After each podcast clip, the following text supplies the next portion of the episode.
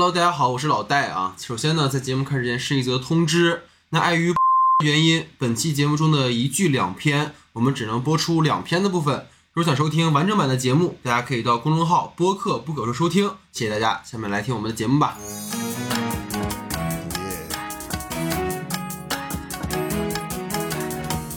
Hello，大家好，欢迎收听第一百九十期的《不可说》这两个重二青年的无意义思考。我是三条布袋。本期节目呢，请到了曾参与过我们《瞬移全宇宙》节目录制的静一，请大家打个招呼。大家好，我是静一。好，欢迎静一。那自今年网飞剧集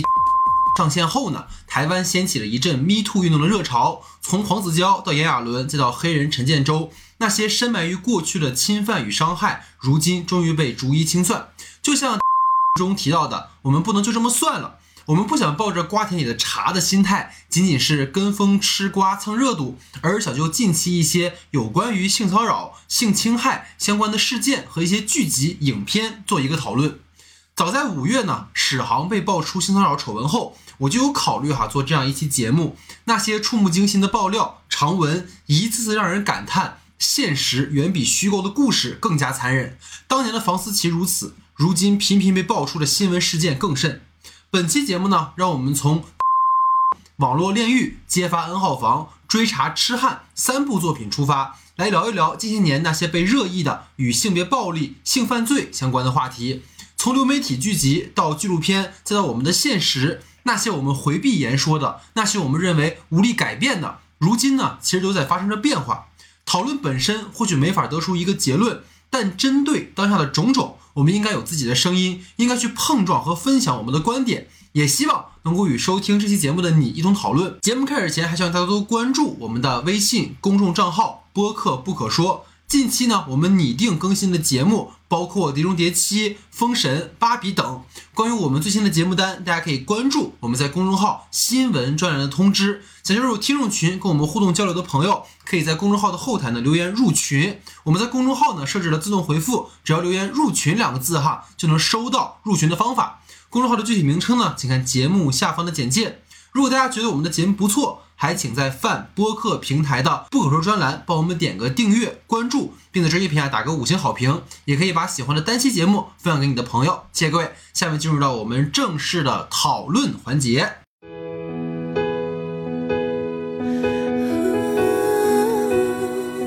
好，那下面进入到我们的话题讨论环节哈。那今天呢，其实是分两个部分。那一个呢是从作品出发来聊哈，然后另一个是直接再聊一聊现实中的一些相关的事件啊。那首先从作品方面来聊的话，我们这里就是关于两个纪录片，一个是网飞做的，就是叫《网络炼狱：揭发 N 号房》，还有一个是最近在讨论热度也很高的一个 BBC 的一个纪录片，叫《追查痴汉》，然后后面有很长的一个副标题哈，然后。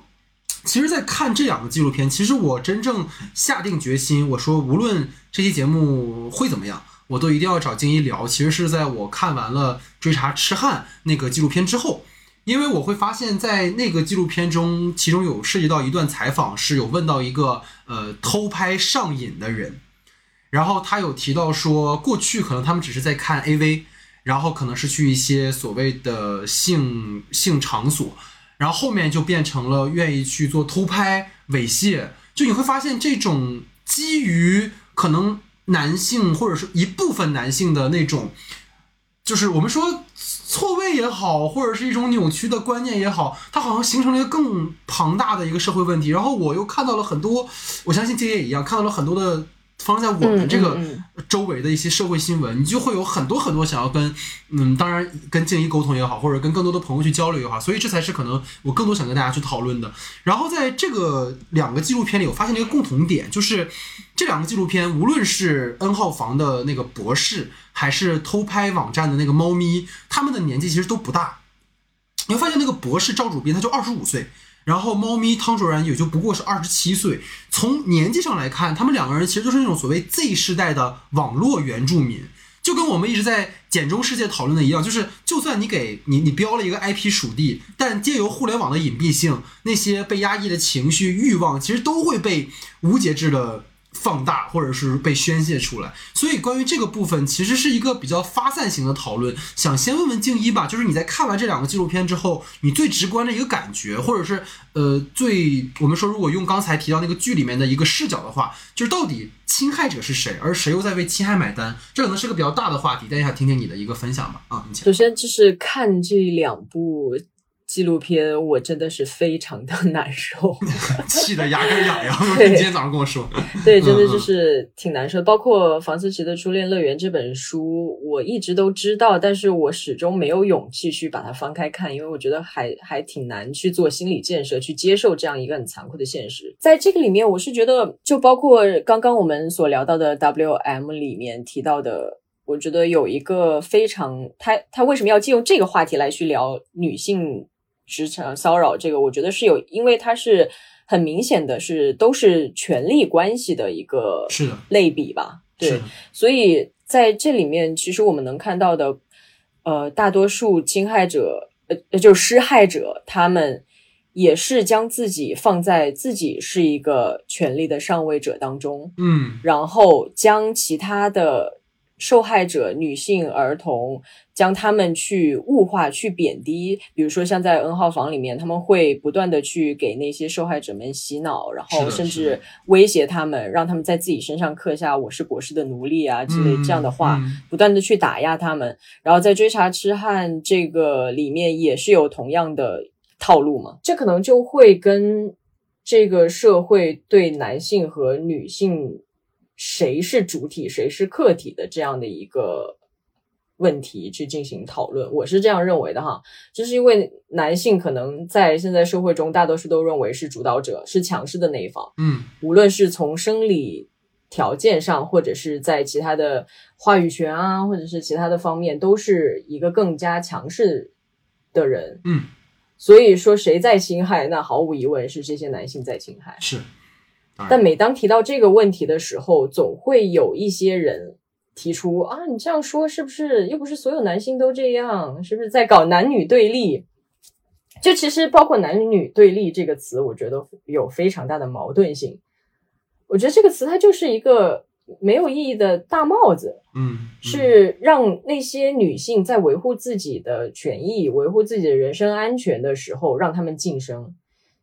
但其实，所谓的制造对立和女性想要表达的那种诉求得到公平对待、得到正义的，呃，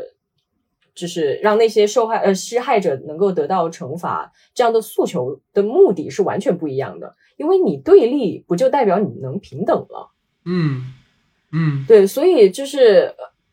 我就怀疑这个词是不是也是由某些男性制造出来，然后为了让女性不要去这不要去大呼小叫去晋升，然后以稳固他们的强势者。的一个地位，因为我其实这是我今天特别想跟静怡去开放讨论的一个一个问题哈，就是，嗯，在豆瓣有一个关于就是揭发 N 号房的影评里面，我看到热度很高的一篇是关于就是提到关于施害者的一个一个观点，嗯，然后我其实对我来讲很有启发，因为好像当时那个写作者他本身也是一个。呃，女性，然后她也是一个女性主义的一个研究人员，然后她所提到的一句话就是，她说到 N 号房事件在本质上就是一部分男性对于一部分女性的暴力压迫，而暴力的本质无非就是通过强权施暴所产生的一种快感，对，正是对强权的需求催生了暴力，而暴力催生的快感又进一步巩固了他们对强权的渴望，于是。就形成了暴力压迫的恶性循环，也就是说，男人会把对女性施暴的快感误认为是我很强大的证据，而他们在追求强权的过程中，遗失了作为一个人的基本的同理心，对，变成了彻底的禽兽。然后刚才其实静一提到这个点，就是我特别想跟你聊，就是你说到可能当我们提到说性别男女对立，或者当我们说呃男男性对于女性的压迫的时候，会有一种声音是说，哎，好像我没有这么做，但 但为什么好像大就是把这个包含的这个这个这个圈层变得更广了？这个其实是我觉得在一定程度上，让我当我们要去嗯破掉某种同一的价值和某种嗯。某种可能惯常的大家理解男女就是性别议题的方式，它是需要一些激进的表述的。就是我们不能用一种，就是我们不能尝试用一种怀柔的方式，或者尝试用一种更温和的方式去抨击和攻击一种根深蒂固的错位的思想。所以我我可能也在不断的调整我我的对这件事情的认知。然后基于刚才我提到这句话，就是在很多关于这两个观点的时候，我发现很大的一个核心问题就是这一部分男性，当然我我还是选选用说这一部分男性，他们没有把女性当做最基本的那个人来看待。而是我们经常会看到他们把人当女性当成性欲满足的工具，他们甚至会为自己花钱来买享受。你看到那个这两个电呃的纪录片里都有写到嘛，就是这些所谓的消费者，他们为自己能够花钱来买享受，能够去支配这些女性，让他们成为自己的某某某某某某某，显得很沾沾自喜。然后当我看到这样的一些片段的时候，其实会让我想到，就是在《始于极限》里面，就是铃木良美女士，她就提到过说，她一度甚至到现在都没有办法真正的享受性，或者是跟异性交往。因为他永远都忘不了那个他高中的时候在那个日本的原味店看到那些女生，然后那些把女生的衣物套在头上去获得满足的男人的模样。嗯嗯，所以这个其实是我我我特别有一个呃感触，想跟就是你去分享的这件事情。然后接下来的一段话吧，可能我我当然也是在讨论哈，也是一段呃一段表述，因为就是在在今天我们讨论性别议题的时候，刚刚其实提到在那个剧里面。我们刚才提到那部剧里面，他有意用权力关系跟性别议题做了一个非常好的一个一个联系，一个贯穿。其实我想讨论的点就是说，好像在今天讨论性别议题的时候，天平两端就是男和女，但实际上我会发现，我们在用这个概念的时候，当然刚才金一说到说，当我们能够强调对立的时候，它可能是一种平等，但实际上我会发现有些人在巧妙的去将一些。其实是权力的问题，而把它简单的置换成是性别问题，就是好像说只要让就是女性，或者说我们可以去攻击啊，这男男人不行，好像这个事儿就通过性别议题去含糊过去了。但实际上，在我看到豆瓣那篇文章里面，他提到了一个很重要的点，我觉得是他提到，就是刚才也跟金一说的一样，施害者是谁？N 号房的本质就是男人的错，这个没有任何可以去辩驳或者是我们去说的空间。因为从性别来讲，这些参与者、加害者都是男性，但是然后呢，就是我看到的这个点是让我很有启发的。我也想问问静怡的看法，就是他有提到说，呃，你敌对男男人，其实能获得的是一种暂时的报复快感，但是你无法真正去溯源为什么男人会变成这样。我不知道这个观点会不会引发一些所谓的争议，但我想跟你讨论，就是。他有提到说，性别对立本质上是一种内耗，因为它掩盖和转移了真实的矛盾，让所谓的男性和女性两败俱伤，而最后得利的是那帮男权统治者，这是一件得不偿失的事情。所以关于这个观点，我不知道，当然我可能只是截取了它的一部分啊，可能会有一些表述的不完整，但是针对这样的一些呃观点和看法，我也想听听静一的的的看法。嗯，我是觉得。嗯，怎么说呢？就像你之前说的一样，我们不可能用一种非常柔和的方式去表达自己的抗议。我们曾经这样做过，但是没有用，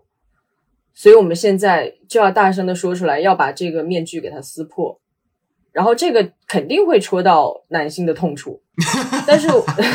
是对，但是但是我觉得就是就包括我刚刚说男女男女对立这个词。我是认为，其实现在很多时候，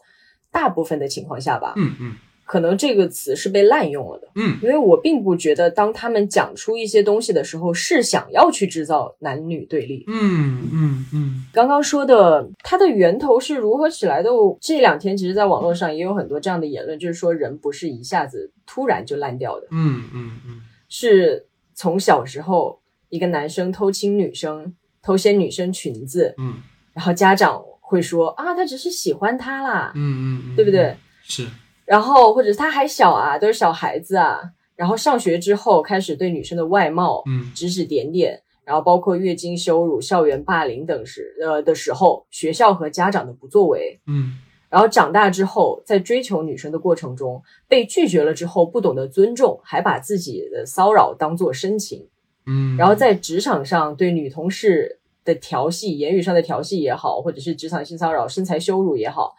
然后或者是将比自己有能力的女性去对她进行恶意的贬低，说她啊一定是用身体换来的这样的一些，这一切的一切都不是在一瞬间变成这个样子，嗯嗯是这个社会文化对他们教育的缺失嗯，。是，我觉得这个要要改变真的是 很艰难，嗯就是得从他真的还是一个孩子的时候，你去不断的去对他进行教育，然后包括整个社会的氛围，如果都能够有改观的话，都能够让男性去认识到，我跟女性除了一些生理特征上有一些差别之外，我们都是同样的人。嗯嗯嗯，我觉得可能这种底层方呃方向上的改变，才会去慢慢的到最后，可能这样的事情会嗯嗯嗯消消解。其实我觉得，因为刚刚你提到这个点，就是让我会想到说，之前我们在聊奥斯卡的时候提到过那个简凯培恩导演的《犬之力》嘛，嗯。然后那里面其实就塑造了一位叫嗯菲尔的牛仔形象，然后他是一个极其恐同，然后又努力的向他人去证明自己的男性气质的人，但其实他本人也是一个深贵。我们如果从那个电影的呈现来看，但实则刚才我觉得你提到那个点，就是他是一种有毒的男性气质，就是当我们去提到嗯男性对于就是。那些处于高位的占有话语权的男性，对于女性的一种集体压迫的同时，那些占有话语权的人也对男性同时有一种规训，就是像你刚刚提到的，就是你这个事儿没没关系啊。就包括我特别想跟你在下一个部分聊的，就是我看到最近的一个让我特别嗯嗯特别不能理解的新闻，就是他说一个一个在广州，然后在一个地铁上，一个女生被一个男孩摸了屁股，然后那个女生转过来说，嗯。对他爸爸说，你你你儿你女儿你儿子在干什么？然后那个爸爸说，我也想摸，我靠，就是我，对，就是我，我在看到这种新闻的时候，我就会想到说，那真的你们父子就真的可以结伴去坐牢了，就是就是为什么在今天会成为一种说我去侵犯和冒犯他人的身体，在未经同意的情况下，这种事情成为了一种笑谈，这种这种根深蒂固的想法是从哪儿来的？嗯嗯，所以我我刚才为什么会说这个点，就是我会说，在我当时在看完了《痴汉》，包括看完了《N 号房》，包括在想跟你聊的时候，其实包括在看那个剧，让我想到了，就是在《我们与恶的距离》里面，其实也讨论了关于这，其实也是你刚才其实讲过的事情，我可能稍作重复，就是关于《我们与恶的距离》里面有讨论到一个核心的点，是关于恶性事件的发生。当然，我们说杀人者他在法理层面是要被惩罚，因为他们犯了罪嘛，因为他们侵害了他人的权益和生命嘛。就像 N 号房或者是那个顶不住网站的那个经营者，那些提供视频的人和购买视频的人，他们这些男人之间基于利益或者是基于泄欲形成的一个闭环的将女性置于一种物化位置的共同体关系，从法理层面，他们都应该被追责。包括我们在那个痴汉的那个纪录片的结尾看到，从日本逃之夭夭的猫咪，他一定会被绳之以法的，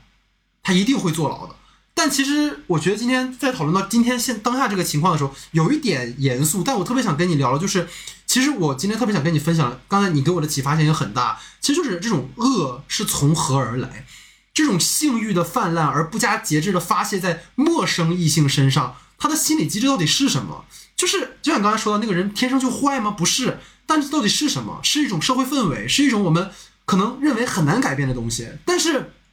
我们真的要去思考这种所谓一部分男性对于女性的物化和这种男权社会长期以来的这种权利的无限美化，就是拥有权利，拥有一切。就像你说，就是你知道，我现在在看那个上野千鹤子老师的那个演讲，他提到另一个点，就是有一个有一个男生今年应该是大四。然后上野老师问他说：“你什么时候准备结婚啊？有没有这个打算啊？”然后这个男生说的是：“我要先赚够足够的钱，我才能结婚。”就是他会觉得说：“我我如果不赚够足够的钱，我没法养我的女人。”就是就是你会觉得，嗯，就但但其实我我会反过来想说，可能在我看来，嗯，他怎么会有这种想法的人其实是占大多数的。所以这种东西，这种有毒的男子气概真的是根深蒂固，而我们其实是应该去讨论的，因为。我我特别讨厌什么，你知道吗？就是最近有很多恶性事，呃，也不是恶性事件吧，就有很多花边新闻嘛。然后我看到一个最让我厌恶的是黄子佼说他的那些偷拍和那个强迫他的前女友拍摄的一些照片和视频，是因为他目睹了他的母亲出轨，才让他变得这么心理变态。哦，我当时就 bullshit，你知道吗？就是我觉得今天通过今天的讨论，我恰恰想分享的就是，就是我从一个男性视角，我觉得想要呼吁更多的，无论是在听节目的，呃，我我同同男生也好，或者是什么，就是那些我们过去觉得习以为常的惯性思维，其实真的要进行一种反省和反思。就是当我们在某种程度上认为我们是对的的时候，是不是落入到了一种规训当中，或者对于一种性别的规训当中？就是像我们常提到的，你说一个男生表现出一些比较阴柔的气质，你就是娘。到底为什么会认为这种特质就是娘呢？就这种东西其实都是就娘不好吗？包括娘又怎么样呢？就是这种针对某一单一性别的这种刻板印象，我觉得是应该去反思的。所以这可能是我的一个一个看法吧。对，不知道你还有什么补充？嗯，对，而且就像你刚刚提到，像黄子佼，包括呃这段时间就是台湾娱乐圈这种爆炸性井喷式的这样的一个 一个新闻，然后但是其实我们发现，在在这当中，很大一部分网上的舆论是把它往一个娱乐化的方向去引导，是的。然后大家都在所谓的吃瓜，然后觉得啊，这个很新奇。其实将性暴力去娱乐化这个事情还挺，嗯，我觉得会消解掉它本身应该去。呃，消解他本身就是在犯罪层面上，在那个法律层面上的一些他应该去承担的东西。当今，尤其因为娱乐圈它毕竟是一个公众舆论的一个场合嘛，我们可能会接触到的会更多。然后，包括我们对娱乐圈的一个理解也是，嗯，觉得他们离我们很遥远，他们可能是呃另一个圈层的供大家供大家娱乐的这样的一个概念。但其实他们的这种行为和引导的风向，恰恰会让现实生活中发生的一些不好的事情，会去帮他去消解。所以我觉得我们可能需要在这个方面去注意一下。所以就是，其实你说的也很对，就是当我们把一切当成娱乐快餐的时候，其实恰恰也是把一个本该被重视的话题往一个消解的层面去说了。就是那个娱乐至死的年代，其实当一切都不重要的时候，其实反而是很可怕的一个一个一个情况。其实我就是可能简单做一个 总结，在这个部分，就是其实，在节目里我们不止一次的提过，就是在当下我们的讨论当中，其实重点不在于说去区分敌我或者是好坏。也不是急于说给不同意见的人贴标签，比如今天静怡跟我想法不一样，哎呦你傻逼，你他妈的跟我想不一样，我才是对的，就是可能是啊，我我这个我说这刚才那个模仿没有任何就是地域的意思啊，就是 我正准备说你，就是 没有那意思，啊，就其实我觉得首先你是要把每个人都当成具体的人去交流和讨论，就包括在追查痴汉，一会儿想问问你，就是在追查痴汉的这个里面，他有一位受害者曾经对施害者喊话说。如果今天你面对的侵害对象是你的家人，是你的欧嘎桑，你还会如此的肆无忌惮吗？还会如此的沦丧人性的施以恶行吗？答案显然是不会的，因为对于失败施暴者来讲，家人是具体的，而陌生异性是一个符号。对。所以这个可能我们无法真的改变什么，但我也相信听不可说的朋友们都不是那部分的人。但或许在未来，在面对同样的议题，在面对同样的类似的事件，我们可以有更主动的行为，或者是制止，或者是提醒自己不要陷入到某种预设的桎梏和圈套。因为我特别想分享的一句话，就是我在写完今天的文案的时候，我在想说，就是我们其实，在疫情这三年已经被分裂成了一座座孤岛。但是在后疫情时代的时候，其实是时候让我们重新连接在一起，所以可能这个时间点是很重要的。所以在片子吧，想问问静怡有没有哪些印象深刻的情节？就无论是 N 号房，还是说在这个追杀痴汉里面，听你的分享。嗯，说实话，这两部片子每一个点都深刻的印在了我的心中，就是没有办法去回避掉任何一点，没有哪一点会觉得它是不那么重要的。然后说两个吧，一个是呃呃，不不不是，不 止两个。OK OK，就是呃，《追查痴汉》里面，首先我觉得给我印象最深的是记者冯兆英只在进行了一系列的追踪调查之后，终于找到了猫咪，当面质问他。然后当时那个他的声音其实是颤抖的，我能感受到他其实内心是有恐惧的。嗯，之后又被一次次就是他不停的追问，却得到却是沉默。之后猫咪还会反过来追他们，然后攻击攻击他们。导致他们最后躲到车里。然后这位记者还能特别镇定自若的平息了之后，告诉大家，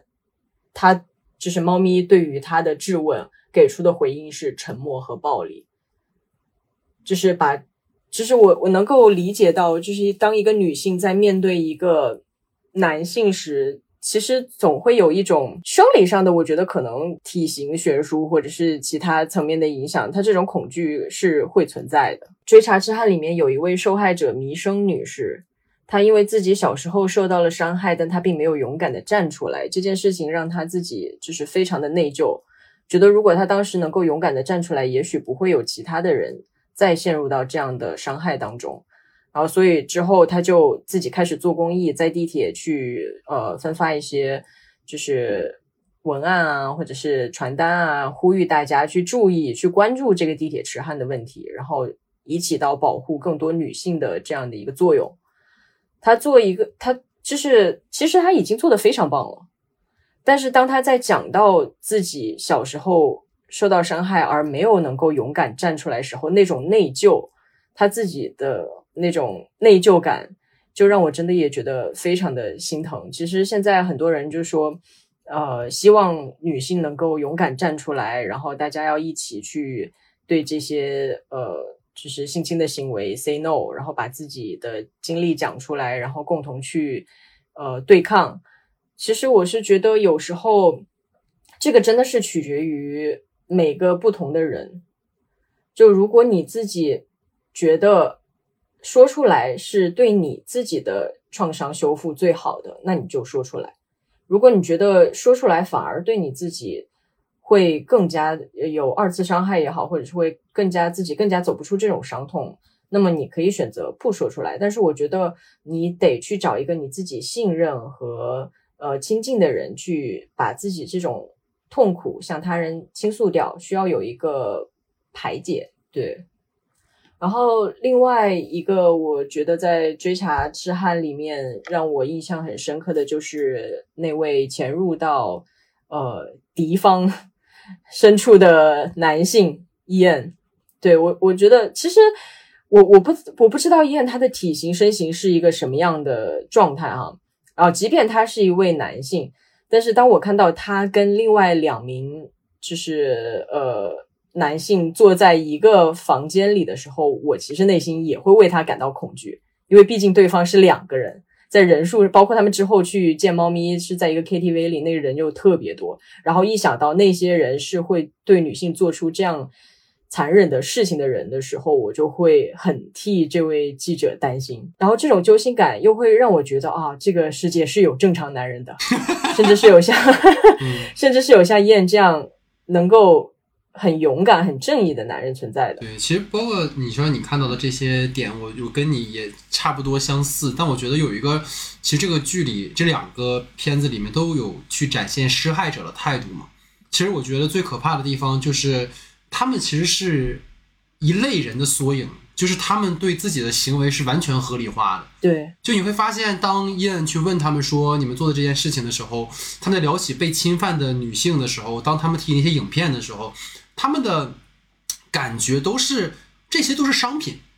对，然后我看对，就是一个一个娱乐产品。我并不会觉得他每一条视频里面每一次对女性的恶劣行为都是一次伤害，他们完全是没有对于这方面的道德划定的，就是真的很可怕。就是你会发现他们。包括在那个 N 号房最后博士被抓的时候，他也会说啊，谢谢大家，我终于可以不再这样了。但是他他的他的脸上是笑的，他非常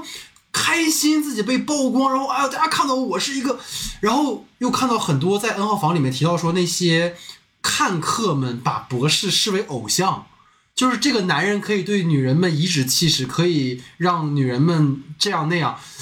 呃，就你会觉得很可怕。呃，你刚刚说到就是他。被捕之后，面对镜头说的那句话，其实我之前就是没觉得他有忏悔的意思，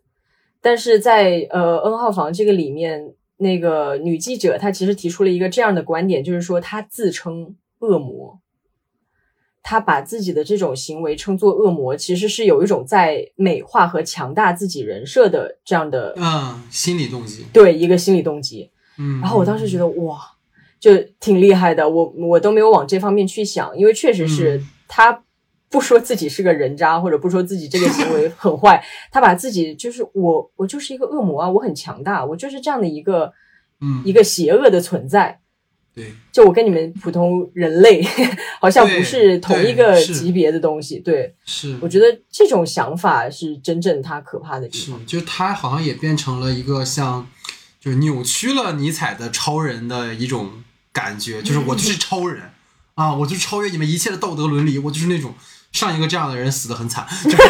是对，所以所以这可能是我们在讨论这里面的内容，包括你刚刚提到那种被侵害的女性们，其实你在真的看到具体的人的遭遇的时候，你真的会有很强的动容，就是包括《追杀痴汉》里面，你看到那些被侵害的女性，有一个女生说她在高中、初中被侵害之后，她也开始会跟妈妈去讲，嗯或者妈妈说这个不是你的错，这个话好像我们听起来挺好的呀，她不是应该会好一点吗？但是无异于她的问题的解决。嗯然后这个女生说，她后来就慢慢变得不抵抗了，嗯就是你会觉得，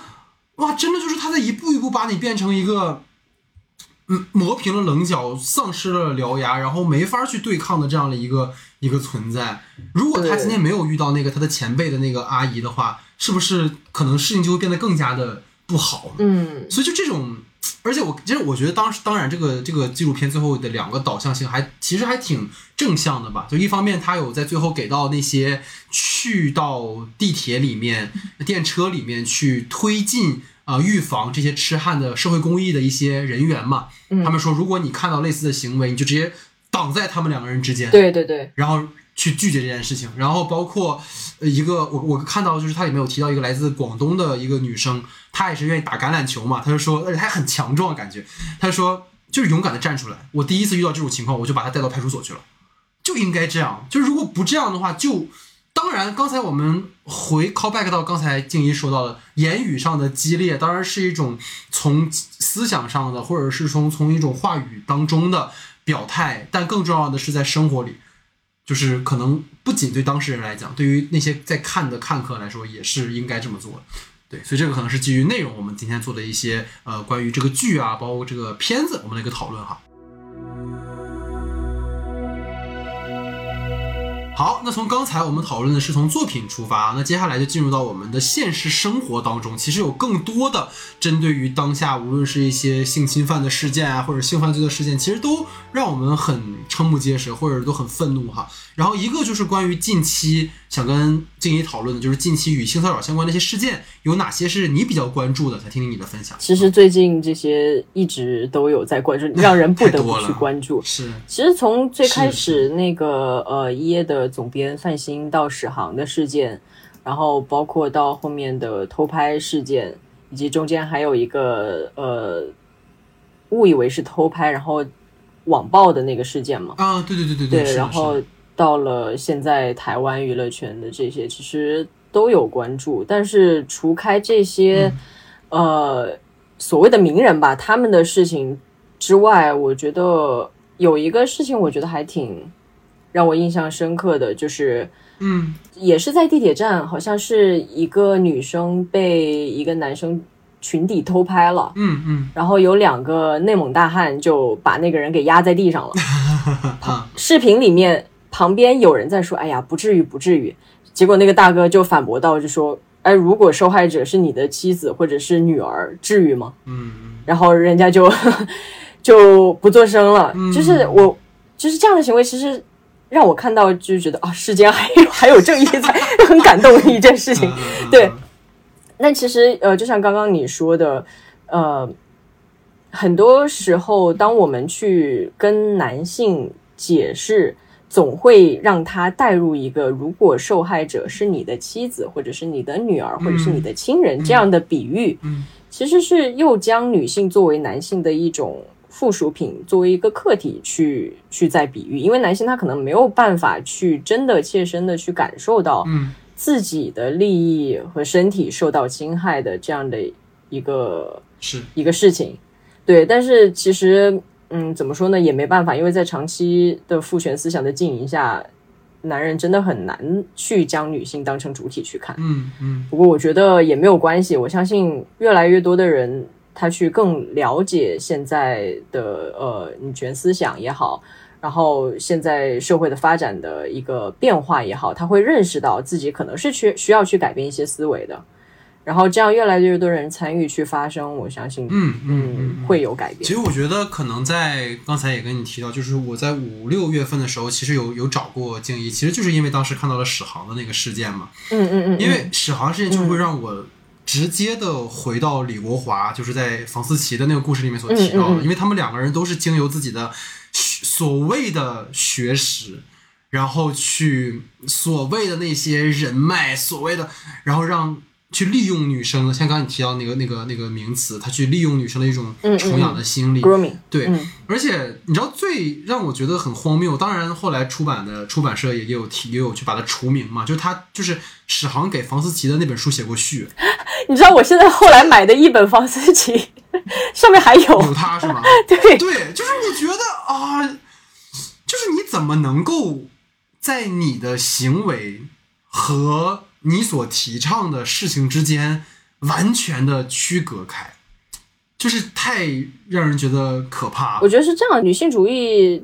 在几年前其实都已经有在兴起的这样的一个风向了。然后很多男性其实会把它把女性主义当成是自己的一个加分项。用女性主义来伪装自己。对，其实你刚刚你也提到很多现实的一些问题，其实就是刚才我想跟你讨论另一个话题，因为，嗯，在史航那件事情之后，其实有很多的文章推文出来嘛，然后我也有一些朋友在看到我分享这个推文之后，其实就像你刚才提到的，就是你要找到一个途径或者一种方式去发泄掉这个情绪，而不要把它一直压压在心底。然后我有一些朋友就是也会跟我讲到他们在剧组的经历，因为我我跟静一我们都是影视民工吧，某种意义上。然后可能在剧组，它也是一个社会的缩影，或者我们某种意义上，它就是一个权力关系的一个缩影。然后你会发现，当一个女生在一个剧组当中，对，一是她的性别，二是她的职位本身可能就比较边缘，可能她就会经常性的被言语骚扰，或者是被开那种不合时宜的，甚至我们可以把它说为恶心和油腻的玩笑。而那些男，其实就是。我们看到那个剧里面所讲到的那个、那个、那个、那个事情嘛，对吧？然后最关键的就是，呃，我我发现，比如说，当我跟我的朋友们说，就当我跟我这位朋友讲说，我说你可以来聊聊的时候，其实你会发现他很恐惧这件事情。嗯嗯嗯嗯。就他其实，当当然了，这这是每个人的隐私，我当时也表达了充分的理解。但是我的那个第一个感觉感受是，嗯，他是很害怕的。就是他是很害怕，就是这是我第一次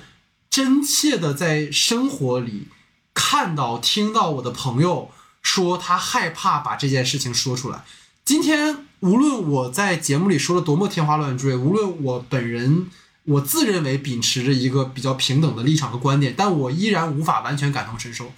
而当我看到。我的这位朋友的时候，我就会在想说，到底有多么大的一种压力和多么大的一种舆论的压力，让他们不敢发声。然后，包括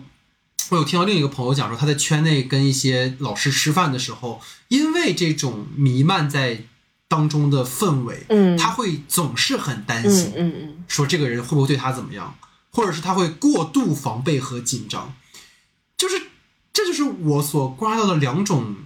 我的女性友人的一种一种状态，所以我也想听听静一你的你的看法，或者对于这件事情有没有什么可以跟我们说？其实，呃，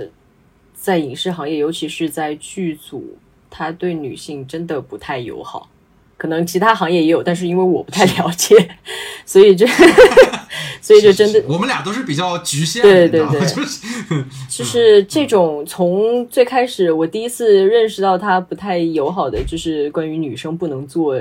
镜头箱，就非常匪夷所思，你知道吗？是的，是的，是的。但是当时还有人。在跟我解释说啊，这是老祖宗传下来的传统，不是他，就就无法理解。对，然后包括我自己也是，呃，有遇到这样的情况。当然，因为可能我从小到大，我觉得可能几乎所有的女性从小到大的成长过程中，应该没有人能够幸免。嗯，如果真的没有碰到任何这样的事情，她真的是非常非常幸运的一个女生。嗯嗯嗯。对我很羡慕。嗯。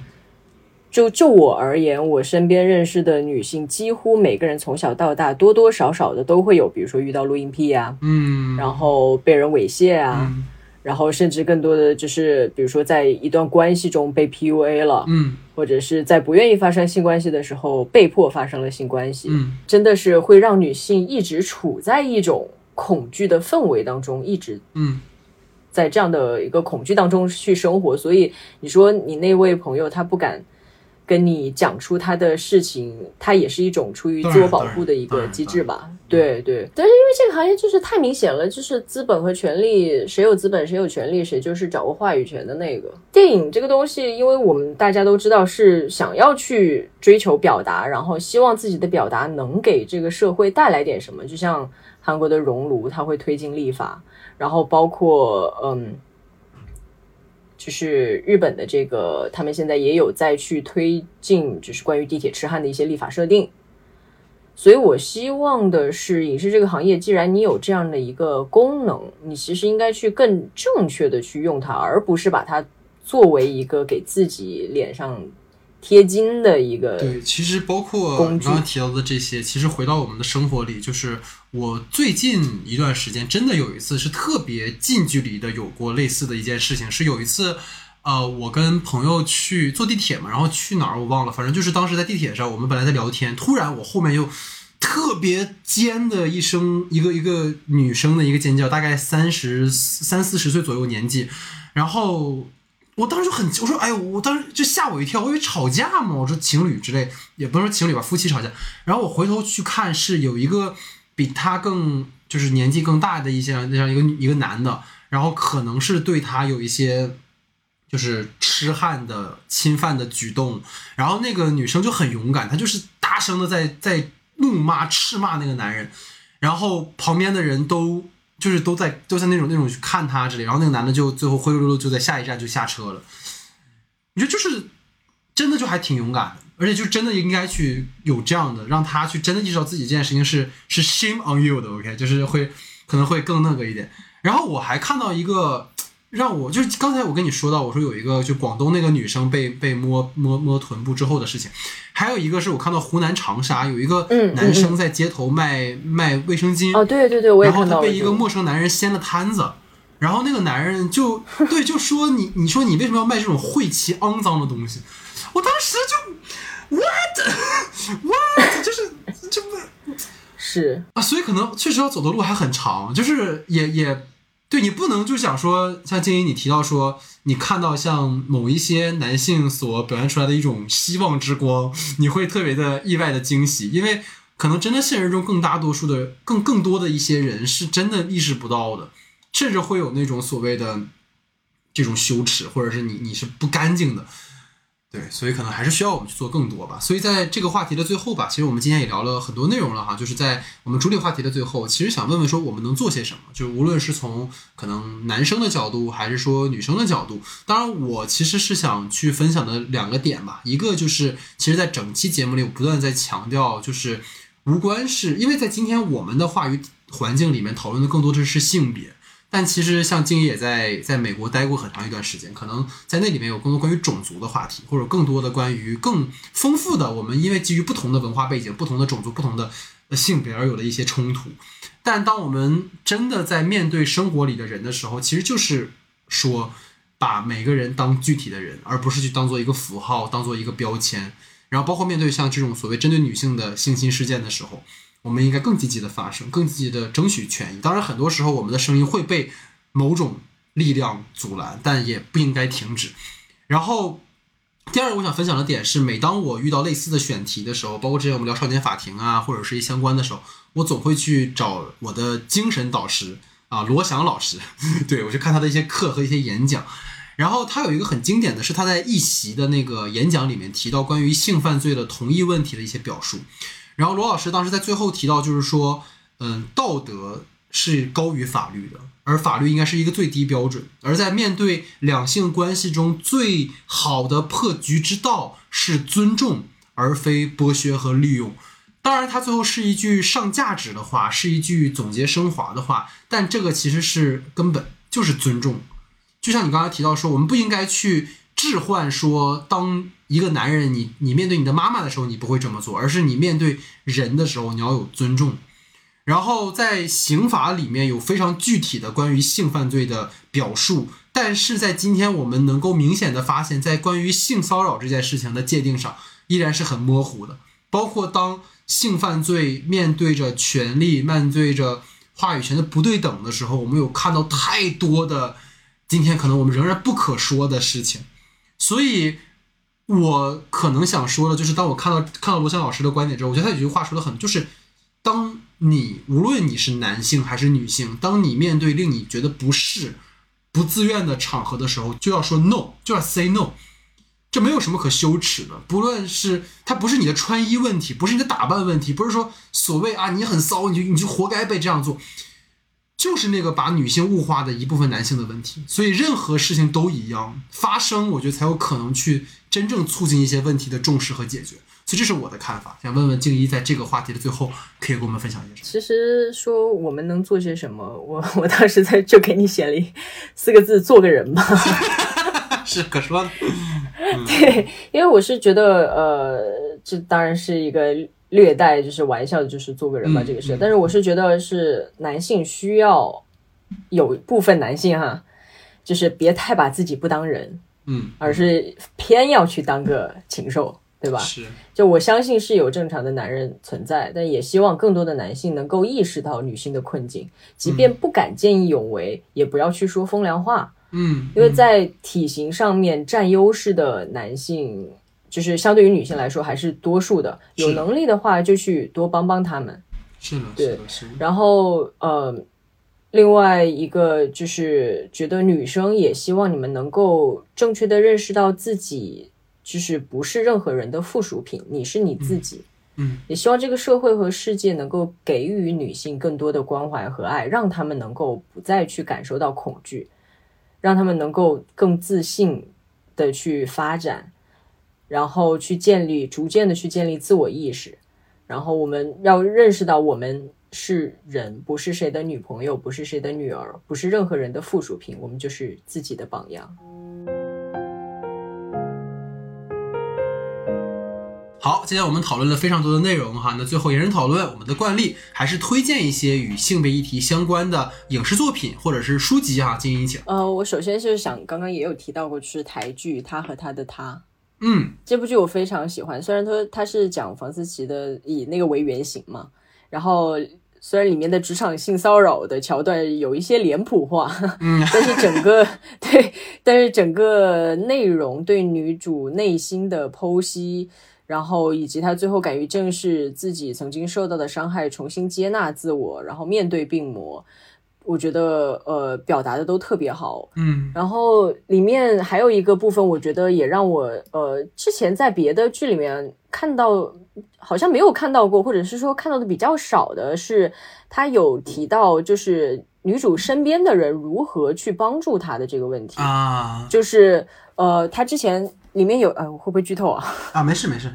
就是里面会有她之前有一个男友，嗯，会因为她自己一直迈不过去那个坎儿，然后觉得她一直总是沉浸在那样的同重呃重复同样的情绪之中走不出来。然后最后没有办法忍受，离开了他啊。然后其实她其实自己女主其实自己对她之前的那个男朋友也是抱有一定的亏欠的，就觉得是不是自己影响了她。但是后来她现在的这个男朋友。就是是另外一个层面，就会它里面有个台词，我想念一下。嗯嗯嗯，OK。对，他说女主叫晨曦，他说晨曦，我不会勉强你一个人，呃，不会勉强你一个人，可能走得比较快，但两个人可以走得比较远。如果你被卡住了，我会拉你一把；但如果你又分神解离了，我会提醒你现实感。就算你又不小心陷入过去，觉得难过的时候，我也会陪你一起去寻找方法。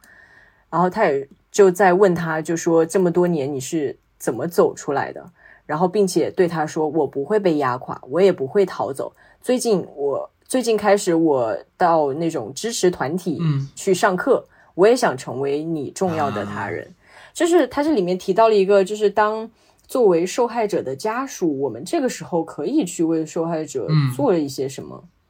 就比如说他提到的有一个知识团体课，就是去专门针对受害者家属去进行一个心理培训，就是当遇到这样的问题的时候，你该如何去给受害者给予更多的支持和爱？对我觉得这一层面对我来说是呃还挺。在我在这个剧中啊，觉得还让我挺意外的一个东西。嗯，然后就是呃，性教育这部英剧，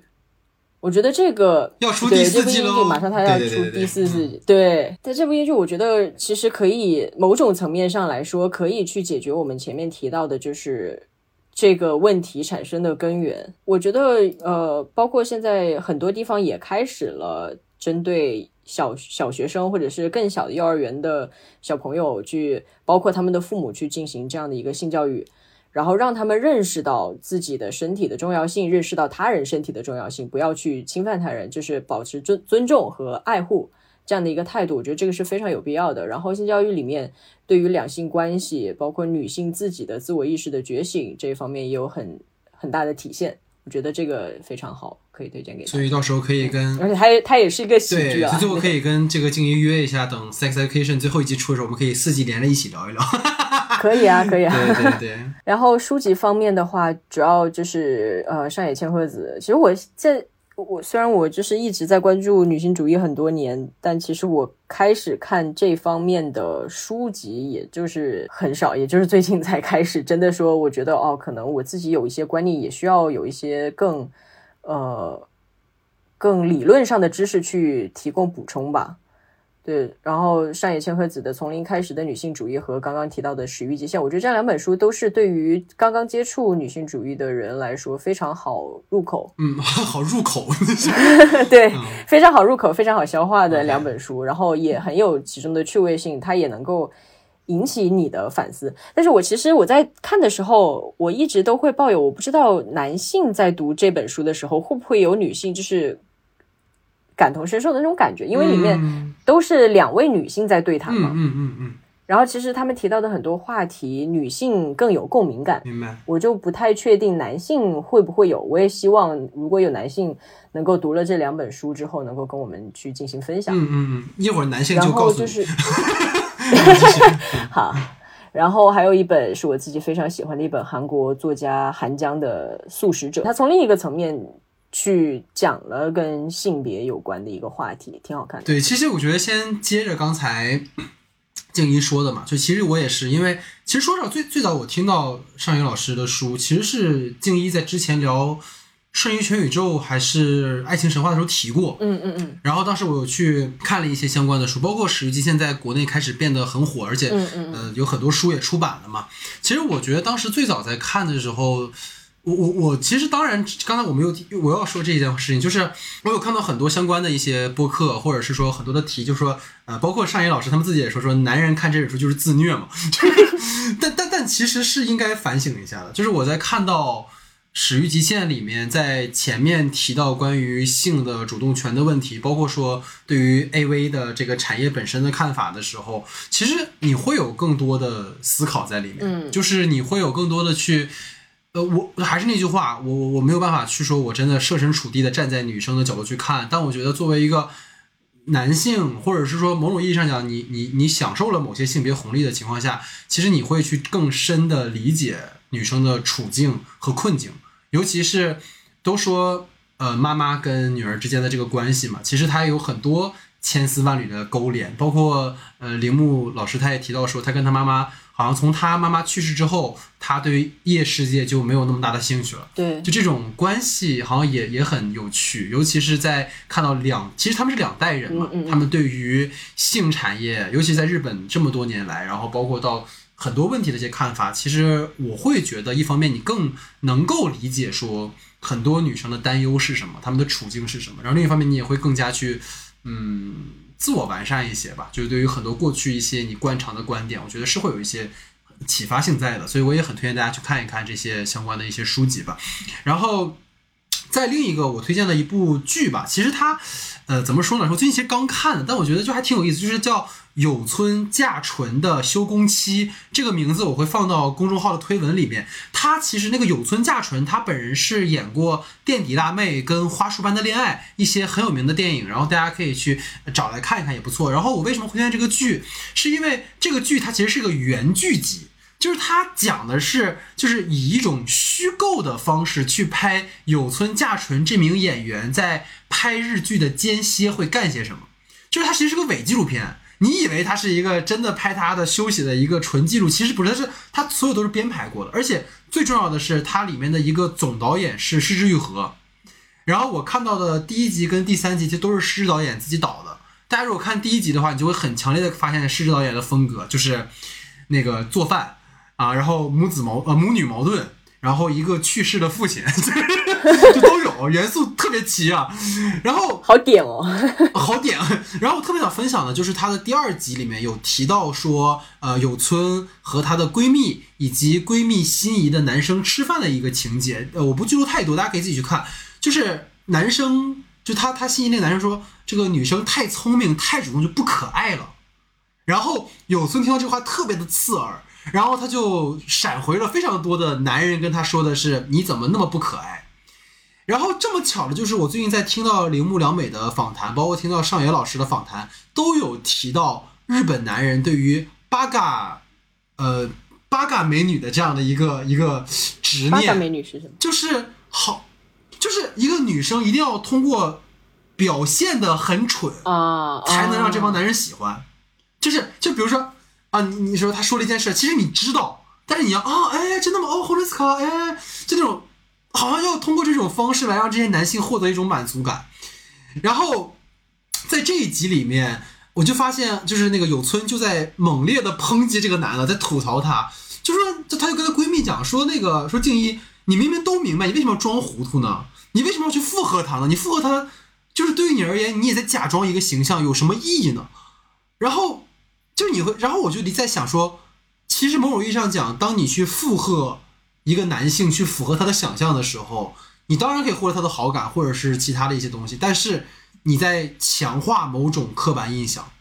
就是这种是对的，这种是好的，其实是很可怕。所以这个点是我在看完这个剧的第二集的时候特别有感触，所以也正好最近在看到这个剧跟大家分享。然后我特别推荐大家，如果大家没时间看完全剧的话。去看第一集，就是失之愈合导演监督的第一集，他呈现有村跟他虚构故事里面的妈妈的那段戏写的非常好，就是真的是贯彻了施导演的那种润物细无声，那种很强烈的对于女性的关注和对于家庭的一种关注，我觉得非常有趣，所以就是很推荐大家去看一看。对，所以这是我们整个推荐的一些内容哈。好，那其实今天整个我们在聊的非常的尽兴啊，我不知道静怡 怎么样，就是我我其实真的还挺符合我当初的想象，因为有时候当你在做一期节目的时候，你会强烈的希望某位嘉宾来，然后我在最早策划这个选题的时候，包括给静怡安安利这个剧，然后到今天做这期节目，我觉得是特别值得的，就是。非常好的，能够三顾茅庐，对，三真的是三顾茅庐，你知道吧？对，对我们诸葛静是吧？对，就特别特别开心，然后也非常的欣喜于说能够跟静一去交换观点和立场。最后吧，其实我也看到静一发了朋友圈，昨天晚上哈，就是在我们其实录制节目的前一天。然后深夜就是大概十一点多吧，我有看到就是社交网络上有刷到说，呃，Coco 就是李玟嘛，然后她因为抑郁症，然后轻生，然后后来因为抢救无效就去世了这个消息。然后有据说说不久之前，然后李玟还在粉丝群里面，然后录了一段语音，说她要再努力努力，但是终究可能是没有挺过去哈。其实我们。回忆说，像像李玟这样的很很棒的歌手，他的很多的作品其实我们很耳熟能详。然后 Coco 他带给这个世界的旋律，哈，比如说我们可以回忆到，说是呃沉香劈山救母时的那个决心的那段配乐，对吧？是玉娇龙的那种历经了江湖种种后的一种超然，或者是一种悲叹。然后可能是木兰替父从军时候的英姿。然后又或者是在我们最近的一部电影里面，就是独孤月啊，在《独行月球》里面，他对于马兰星的一种跨越千里的思念。然后我觉得，可能这一年我们一直都在告别嘛，就是包括我跟静怡，可能在本科阶段，因为我们是师呃师师师姐弟的关系，其实都有很很敬重的一位老师。然后他其实，在年初的时候也去世了嘛。好像在这一年，我们都在面对告别，然后一直在面对突然的失去。然后大家如果关注我们节目或者关注我我们的公众号的话，就我经常会在面对一段离别的时候，我会说“路上再见”，因为这个是我特别爱的电影《无依之地》里面的一段最棒的台词。但是，其实金鱼我就发现，其实你会发现在现在好像同路的人越来越少了，或者说那个时代好像真的就慢慢的离我们远去了。所以可能在听着有些感伤，最后哈，但是我特别希望在最后吧，也跟静一分享，也跟所有在听节目的朋友分享，就是我特别希望每个在听节目的你，然后能够在二零二三年剩下来的这半年，能够好好的生活，然后不必佯装正常，而是去做自己。如果大家觉得有情绪了，你不开心了。就别憋着，你去找个朋友一起聊聊天，喝个酒，或者去跑个步，或者像现在我跟静怡都已经学乖了，喝个茶，对吧？也行，就或者来跟我们聊一聊，来吐槽抱怨，或是分享你们的喜悦，我们都非常欢迎。补充一句，就是如果是真的是遇到了，比如说很严重的精神疾病或者心理疾病，一定要去就医，合理的去治疗。对对，不要把它当成是只是某种情绪而已，一个人硬撑，要得到正确的就是。呃，治疗和帮助是的，因为我看到有一个关于 Coco 的这个文章分享说，上世纪五六十年代的时候，其实好像大家都没有把抑郁这件事情